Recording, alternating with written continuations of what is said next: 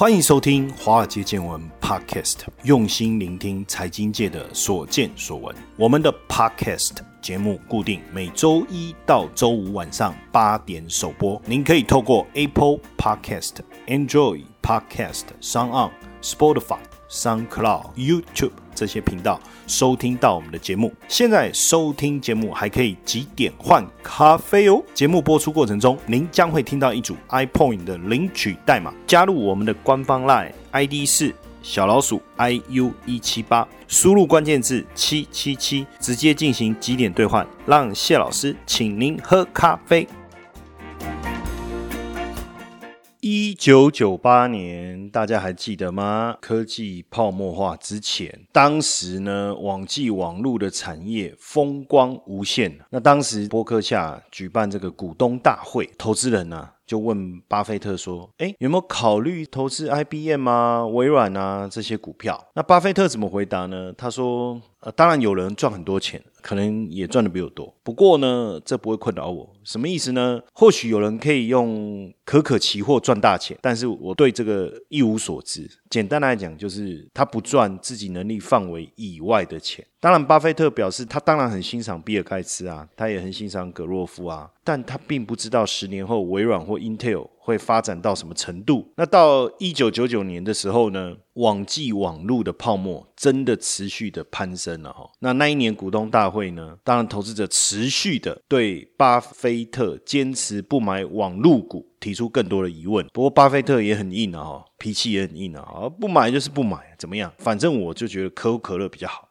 当然，当时巴菲特不投资科技股的这一个态度啊，也在很多媒体上面被热烈的讨论。那当时巴菲特参加一个媒体的峰会啊，进行演讲。他说：“现在股市的市值啊，已经大幅度超过经济成长的一个幅度，所以当时啊，就在一九九九年那个时候啊，他就说道琼啊，未来十七年的表现不会比一九六四年到一九八一年好多少。虽然他这样讲，可是股市还是继续涨。当时真的是打脸巴菲特啊，因为他讲完之后，S M P 五百指数还是持续大涨，然后科技股的涨幅更凶了。可是反过来看。”当时的波克夏市值啊，反而下跌了两成，而且创下一九九零年以来算是第二差的一个业绩哦，导致那个时候巴菲特在写给股东的信里面啊，也说以当时来看啊，他是说他成绩最差的一年。不过他还是坚持，这牛脾气啊，就哎哈，他还是坚持说这是非理性的繁荣，然后说任何一生都在亏损的企业只会破坏而不是创造价值啊，然后说。快速上涨的科技股啊，让大家真的忽略了其他一切应该真正去关注的东西哦。其中最重要就是这个企业到底有没有在赚钱。当然。这一轮科技的大牛市啊，巴菲特没有赚到钱，甚至赔钱了，也被这些分析师或媒体嘲笑。邱一公啊，你老啊，你个看，哇厉害，你哇高，哇高都哇高哈，甚至连《霸龙周刊》呢，它的标题都还写说：“华伦怎么回事？” 哈，这样他说，三十多年无敌的投资成功后，巴菲特可能失去他的魔力。哎，可是啊，这些质疑其实没多久反被打脸。为什么？因为两千年三月，网络泡沫破灭。持续崩盘，一直到二零零一年全面消退哈。实际上，就巴菲特在操作的一个本质而言呢，他的秘诀我们这样看起来就一个，就是逢低买。当然，他的逢低买并不是所有的股票都可以这样做，而是必须透过分析去确认这个公司的一个内在的价值，判断它的股价跟价值来相比是不是真的被超级低估。那如果是，那很简单，这个时候别人恐惧的时候，你就要贪婪；那别人贪难的时候，你要恐惧。讲的很经典的一句话，但是呢，大家都没有搞清楚他的恐惧跟贪婪的一个分野哦，不是说大家真的很怕，那就叫恐惧。那到底什么叫怕？什么叫贪婪？这个必须要有一个明确的一个。判断的依据嘛，所以巴菲特就用巴菲特指标，就是用美股的市值除以 GDP 啊，来去确认，等于是一种量化去确认恐惧跟贪婪之间的差别。那如果照美股现在的巴菲特指标来看呢，那应该是符合巴菲特的，大家都在贪婪嘛，所以这时候反而应该恐惧。那到底巴菲特他长期以来的操作是不是真的有迹可循，或者是说，因为每次只要股市大跌啊，大家就会去看巴菲特在做什么。那巴菲特如果买，大家就放心了。就跟着买进，然后巴菲特买什么就跟着买什么。好像似乎长期以来是一个很明确的一个指标哦，但是到底是不是这样哦？我们从过去的一些案例啦来参考看看哦。中石油这个股票大家有没有听过？应该有印象，不是台湾的中石油，是在大陆上市的中石油。那两千年四月的时候啊。中石油在香港上市哦，当时的发行价是一块港币，因为刚好赶上网络科技泡沫化，当时还在上涨的那一个大涨的阶段，所以一上市没多久，股市就从暴涨转为暴跌嘛。那因为港股当时也从两千年三月底最高点大概一万八千多点一路暴跌，三年总共跌了超过一半那当然，它上市的初期啊是大涨没有错，可是呢，美股的收益呢，分别两千年到两千零三年，就三个会计年度来看的话，它的收益是零点三二、零点二六跟零点二七，也就是说，它的收益是下跌的哦，可是股价却大涨。最主要因为是当时原油的价格大幅度上升，而且股市大跌，大家把资金也转往这个原油市场去操作，因为当时原油的价格从到二十块钱一路。涨到超过三十块，涨幅非常的惊人，所以变成股市大跌，但是。中石油这个公司在当时算是最赚钱的公司啊，因为当时原油大涨嘛，哈。那也因为这样子呢，巴菲特就扑克下哈公告说买入中石油的股票十一亿，那持股比例也达到六点三趴，买的是非常多的哦。而且他一个月连续七次买入，然后后面又持续的买入，大量买进中石油的 H 股，从占流通股的百分之六点三一直买到十三点三五，然后就变成中石油的第。第二大股东了，那如果按照当时的年报来看的话，他当时买的成本呢，大概是一点六二港币。那可是照我们刚才来看呢，它的股价。已经大涨六十五趴哦，对不对？因为它两千年在香港挂牌，然后三年大涨六十五趴，这个时候巴菲特才买进呢。所以你会讲说，那如果从技术面来看，这时候不是追高吗？那为什么巴菲特要买？那巴菲特的依据到底是什么？哈，实际上当时巴菲特有曾经接受采访，他就说，别人都看报纸，他就看年报。他说他每年会看好几千份年报，到底看了多少他也不知道。两千零二年的时候，他看了中石油的年报，然后两千零三年的时候又看了一次，等于说看了。两个年度的年报，所以他要买进这个股票之前，他已经去分析了他两年的基本面。简单来说，就是这个概念，对不对？然后他说，他就看年报啊，他也没有看过管理层啊，他也没有看其他研究机构的报告啊，他就看他的年报，看了两年年报以后啊，他就决定要买五亿美金。中石油，那他的依据到底是什么？他看完年报以后，他就觉得说，这个公司价值大概是一千亿美金呢，可是现在的市值，哎，才三百五十亿，很划算呢。所以你看哦，我们刚才在讲，从两千年上市到两千零三年，三年大涨六十五帕，就我们这些凡夫俗子来看啊，哇，这个进去买股票真是追高了。绝对是最高的，但是呢，他根本没有在在意它的股价，他就是从年报去分析，而且他不是说哦看一次 OK 马上买，他看了二零零二年跟二零零三年，然后看完年报以后，他就觉得说，哎，这家公司的价值是多少，市值是多少，哇，那太划算了，既然划算，那就买进啊。而基本上他们根本不用实际勘察这家公司啊，他说信息都在年报里面啊。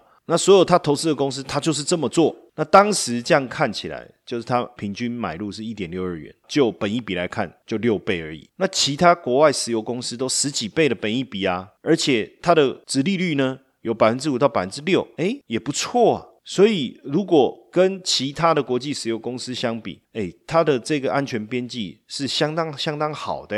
那为什么不要呢？所以当时他就说，他在读了中石油的年报。他说：“哎，这个公司石油的产量也占很大的比重啊，占全球百分之三呐。那它的市值大概就是埃克森美孚石油的百分之八十，那盈利也不错啊。”一年赚一百二十亿美金，以二零零三年当时啊，他说五百强的公司排行榜上面只有五家公司可以赚这么多钱，那市值三百五十亿美金，相当于是二零零三年的获利的三倍的价钱买入，那等于说，哎，中石油也没有特别使用财务杠杆，而且把它获利的百分之四十五当做股息来派发，这样算一算，怎么看怎么划算，就这样一路持股哦。那大家都认为说，巴菲特的长期持股，他从来不卖股票，对不对？错错错，不是这样。他在二零零七年的时候，在七月到十月就陆陆续续啊卖出中石油，那卖出的价格是十一到十四块港币。那你看他当时是一点六二港币哦买进哦，然后十一到十四块卖出，这是不是很惊人？所以两千年科技泡沫化的时候，别人贪婪，他恐惧。但是当刚才我们讲股市大跌，中石油大涨，大家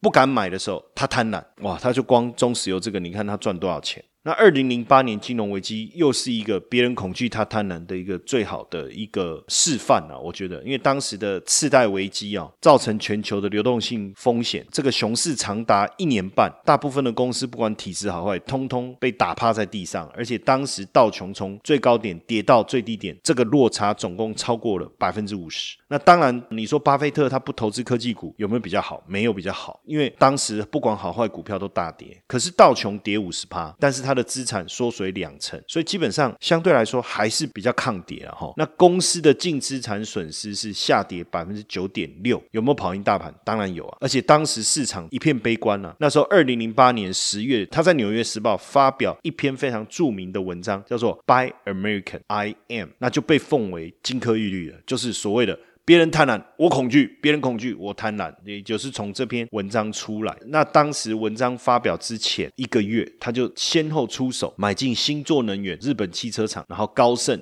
比亚迪、通用电器这些，然后呢，巴菲特持股的富国银行也买下美联银行。那他的炒股是不是都炒在低点？其实长期来看并不是。可是我们的高点或低点，我们都是用股价来看，这个可能跟巴菲特的角度不一样。因为巴菲特是用什么？他是用价值跟市值之间的差距来做一个评估嘛。像刚才中石油的例子就是这样哈。所以他当时当然买进。如果你以价格的角度来看，这个抄底是不是就从此股价大涨，然后大翻身？没有啊。他买的箭牌也好，高盛也好，通用电器也好，都是被套牢。甚至当时高盛股价还从一百二十五块美金跌到五十三块美金，通用也从二十二块美金跌到十四块美金。只是大家没有想到是，巴菲特当时高盛买的并不是普通股，而是优先股，也就是所谓的特别股，每年有百分之十的利息收益哦。除非高盛倒嘛，不然他每年就收十趴啊。所以你看哦，差别差在哪里？巴菲特抄底炒在半山腰，进场后股价继续跌，但是因为他买。买的是特别股，它有十趴的股利，我们没有。那像我们这些散户在半山腰抄底，最后当然惨被套牢啊。不过五个月过后啊，美国真的触底反弹，后来迎来十年的大牛市。那巴菲特呢，资产又再度狂飙。那金融海啸期间呢，他等于口袋就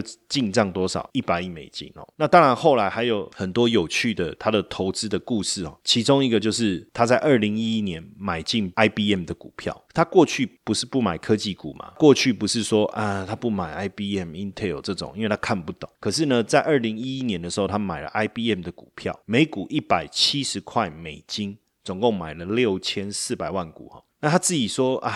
不投入不熟悉的科技领域嘛，对不对？诶，可是他觉得 IBM 呢，吸引客户、keep 客户的这种方式啊，还蛮吸引他的哈。因为他其实也是帮其他企业啊的 IT 部门完成更好的工作，所以业务呢也算是永续性，而且可以理解。但是没想到呢，他投了 IBM 以后呢，可能真的是他这辈子最大的投资错误哈。因为 IBM 的股价后来就持续的一个下跌，长达十几年的一个时间哦。这个算是滑铁卢嘛，惨遭滑铁卢嘛。但是二零一六年五月的时候呢，哎，巴菲特不死心呢，又买了苹果公司的股票。哇，大家就想说，哇，那真的惨，买 IBM 惨被套牢，现在又又买苹果，现在到底是怎么样？还是真的已经换接班人了？没有，巴菲特说，苹果吸引他的一点。在于它拥有粘着度的产品，虽然他自己没有 iPhone 哈，但是他说 Apple 的产品对使用者来讲非常的有用，而且他对他的未来非常有信心，那他就持续的买 Apple 的股票。可是呢，IBM 的状态真的不是很理想，所以二零一八年巴菲特也就出清了 IBM 的股票，然后同时持续大买 Apple 的股票。那以现在来看啊，说真的哈，巴菲特也是真的很有远见哦，因为现在苹果的股票已经成为巴菲特手上。最有价值的股票了哈，而且同时也是他手上持股前几大的股票那当然，巴菲特卖掉 IBM 转买 Apple 的概念，也代表科技市场的转变嘛。因为一九八零年，IBM 跟 Apple 在电脑市场上一直处于竞争的关系哦，但是两个走走向不同的道路，IBM 往企业这个领域切入，那 Apple 呢，在这个零售消费电子产品市场取得主宰的地位。这样看起来，从 Apple 这一战，巴菲特又持续的创造历史的佳绩嘛。现在的 ETF 投资太热门了，谢老师教你如何让自己从 ETF 的新手变成行家。谢老师受邀华冈基金会邀请举办最新的 ETF 投资讲座，免费报名，只要在我们的 Line at 小老鼠 iu 一七八加入以后，输入关键字一。T F 就可以连接到报名网页，鼓励大家，邀请大家，欢迎大家一起来参加 E T F 新手变行家。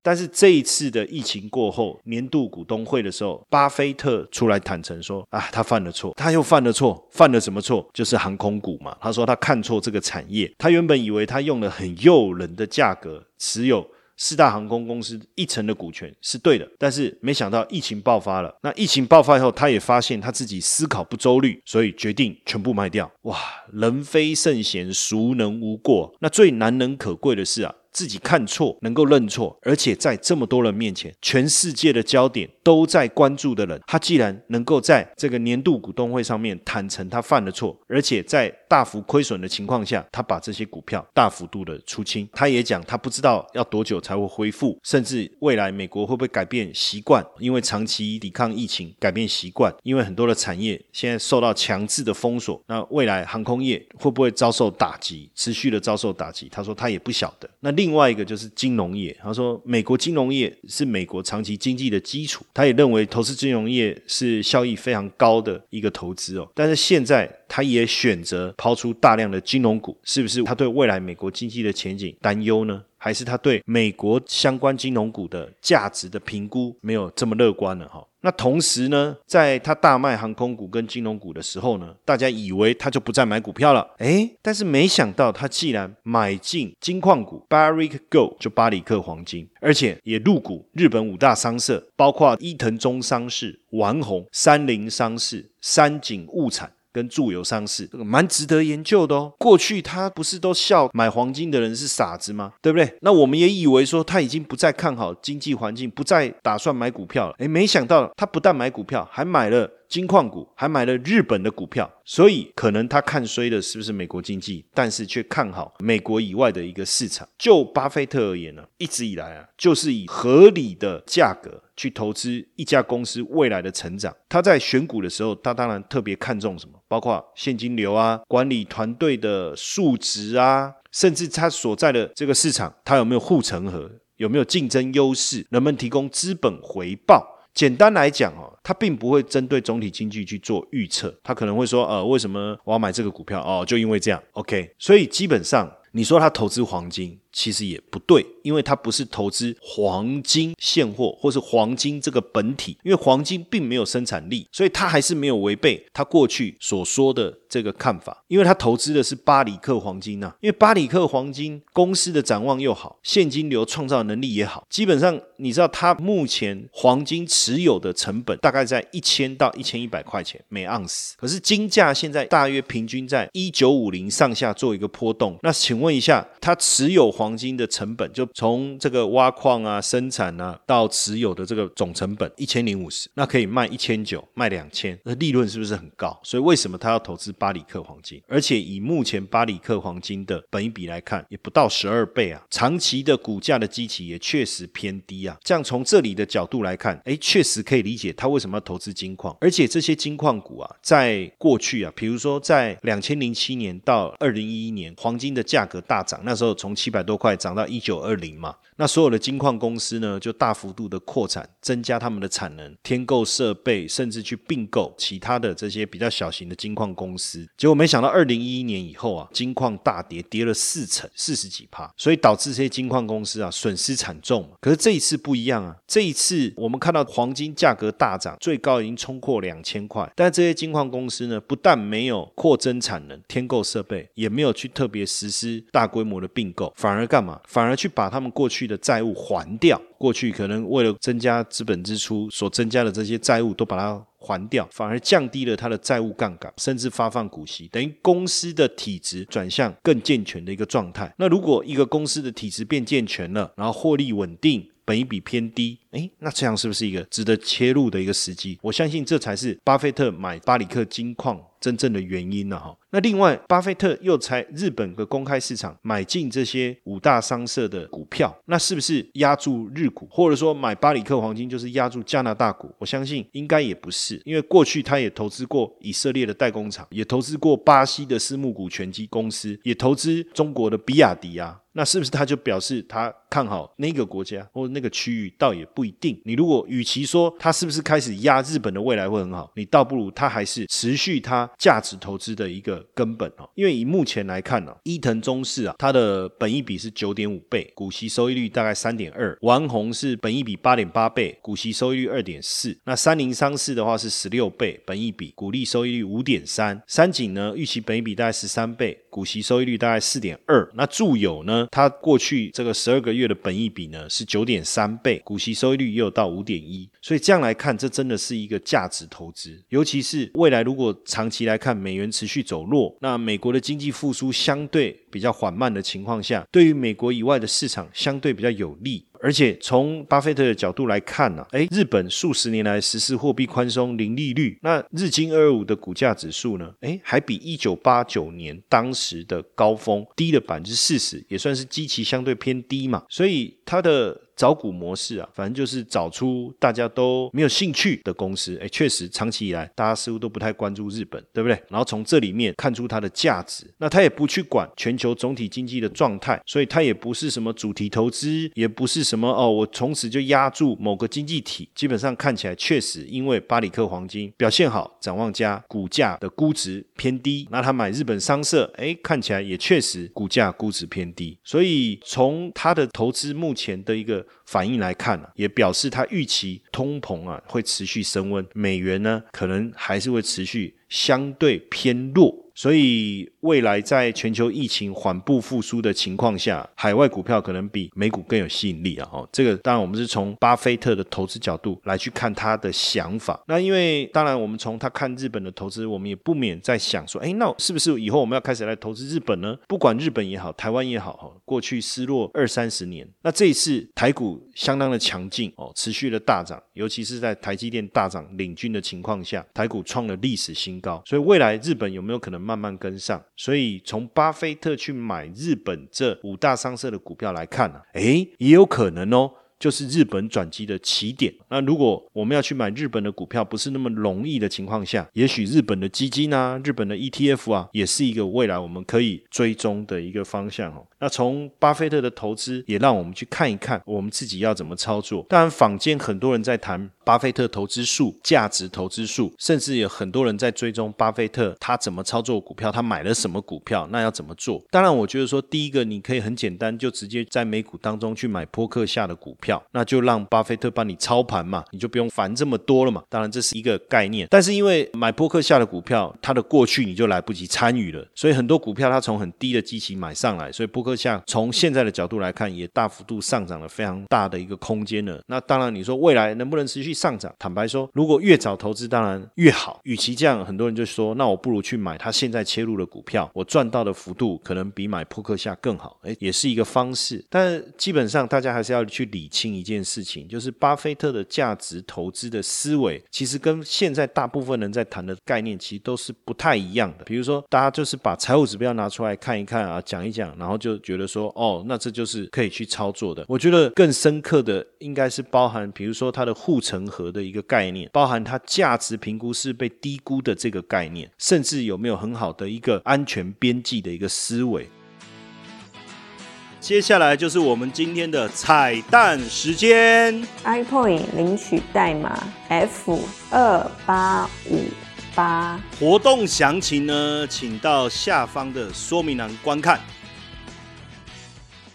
那这个部分，如果大家有兴趣，我在二零一二年有出一本书，叫《神奇五四三选股法》。当然，这个名字呢，并没有特别吸引人，但是实际上我谈的五高哦、四低、三赌，有很大的一个环节。就是在谈财务报表的一个检视方式，而且非常的简单，包括价值评估的方式，里面的概念不止巴菲特的精神，我们融合了我过去在实务操作上从机构法人身上所学到的一些观念，还有包括本身我在学术领域所受的一个训练，把它融合在那一本书。那本书我花了非常多的心思去写，后来我发现，如果有作者出书，通常第一本书应该是写的最精彩哦，也许。读起来不见得顺畅，但是应该会付出心力最多。为什么？因为第一本书嘛，就好像人家说，第一个小朋友生出来的是，就是老大照书养，老二随便养，有没有这种概念？所以第一本书当时真的花了很多的心思，花了非常多的功夫写了这一本。那二零一三年我又出了第二本哈，就神奇五四三操盘法。很多朋友都跟我说这一本他觉得写的比第一本好，更精彩。可是其实我第二本花的时间比较少，可能变成是第二本了，所以在语义的表达上比较顺畅了。但是坦白说，就我自己来看哦，我觉得深入的程度哈，能够学习到的更深刻的。内容的角度来看的话，我觉得第一本书是比第二本书好。那后来我就都没有再出书了，因为我就觉得，哎，写书这件事很烦，要花很多时间。那到底我是要写一本很好很好很有价值的书，还是写一本好卖的书？这两个角度是不一样的哦。好卖的书跟值得流芳百世的书的写法可能会不太一样。当然，厉害的作者他可以写出两个味道都具备，又可以流芳百世，又好卖。但是毕竟我不是这种大作家，所以一直到了二零一九年，就去年才又出了第三本《外汇新手变行家》，也非常受到大家的欢迎哦。所以二零一二年神奇五四三选股法哦，不懂。线图照样赚，这是我的第一本书。第二本书是二零一三年出的《神奇五四三操盘法》，从破产两次到千万之路。这两本书，大家如果有兴趣，可以去图书馆翻一翻哦。哎，老师，你不叫我们买没有？因为这两本书到后来网络上都买不到啦，因为算绝版了。因为当时热卖，一刷、二刷、三刷、四刷、五刷，一直刷，刷到后来其实卖的很好，连我自己手上也都唯一只有两本。也就是这两本书各一本，每次人家要借我都不借，因为我怕他弄丢啊，我连我自己都没有而且我当时写的手稿也不知道跑去哪里，就电脑换来换去，换来换去，备份备到后面了，档案也不见了，连当时我的手稿自己也不见了，哇！所以我自己也很珍藏。那我们有同学为了要买这两本书，一直在二手书城上面找。上次有个同学找到，哇，他说被他找到很开心，不知道也许有一天这两本书也会随着像像毕卡索的名画一样大涨，会不会？我也不知道。不过。图书馆有可以去借来翻阅一下，应该对各位也会在投资这一块的讯息的获取上有很有帮助。那二零一九年出的《外汇新手变行家》，这个在博客来啊，在网络书店都买得到，好不好？OK，那今天要跟大家分享的内容就到这边，谢谢大家今天的收听，晚安。如果大家喜欢华尔街见闻 Podcast 的话，请记得给谢老师一个大大的五星评分哦。